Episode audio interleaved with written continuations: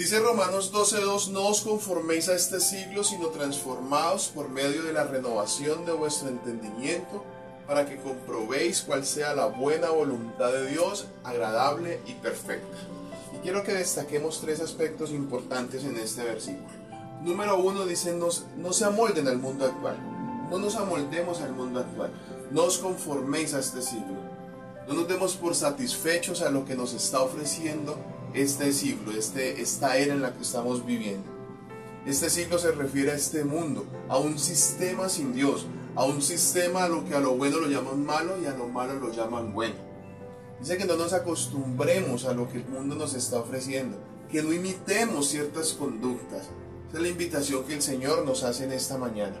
No vamos a aceptar las normas de una era cuyo Dios es el diablo y podrá sonar religioso, podrá decirme religioso cuando digo que es una era cuyo Dios es el diablo.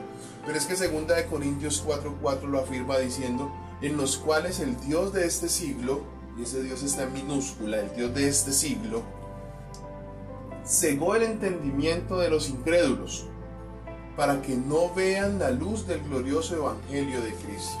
Y por eso el Señor, como eh, avanzando en el texto, dice, o nos invita a renovar nuestra mente, a que seamos transformados. Y vamos a ser transformados solo por medio de la renovación de nuestra mente.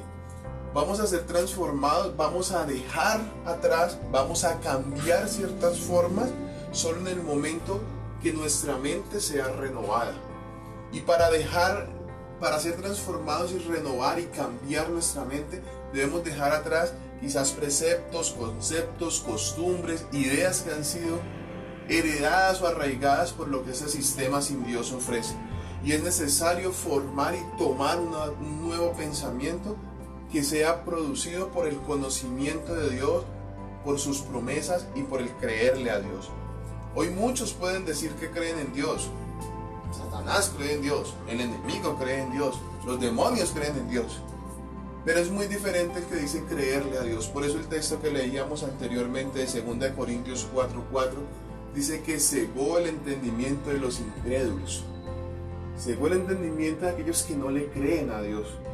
Mi amigo, mi amiga, es necesario creerle a Dios a Dios. No es suficiente con creer en Dios, es necesario creerle a Dios, a su palabra, a sus promesas y de esa forma preceptos, conceptos, costumbres, ideas que están arraigadas a nuestra mente se irán desvaneciendo para tomar una nueva forma que estará más acorde a los ideales, propósitos y a la voluntad de Dios. En Efesios 5:10 dice que comprobando lo que es agradable al Señor, debemos nosotros detenernos y pensar si lo que estamos haciendo, viviendo, pensando o queriendo hacer es agradable al Señor. Debemos averiguarlo bien. Otra versión lo dice el mismo, Efesios 5 dice en otra traducción, dice, averigüen bien lo que es agradable al Señor, lo que agrada al Señor. Traten de hacer lo que agrada al Señor. Y por último, nos dice este texto que de esa forma, cuando no nos amoldamos al mundo actual, cuando renovamos nuestra mente, cuando somos transformados a través de la renovación de nuestro entendimiento, el resultado va a ser que conoceremos la voluntad de Dios. Y la voluntad de Dios tiene tres aspectos muy importantes. Dice que es buena, es agradable y es perfecta. Pasa por esos filtros lo que estás viviendo hoy. ¿Es bueno? ¿Es agradable? ¿Es perfecto? ¿O es bueno pero no es agradable? ¿O no es bueno pero es agradable? No, la voluntad de Dios es completa. Es buena, es agradable y es perfecta.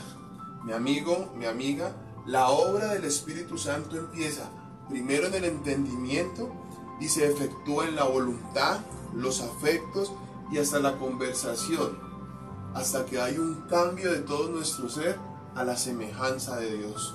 Mis amados, cambiemos nuestra forma de pensar y cambiará nuestra forma de vivir. Dios les bendiga.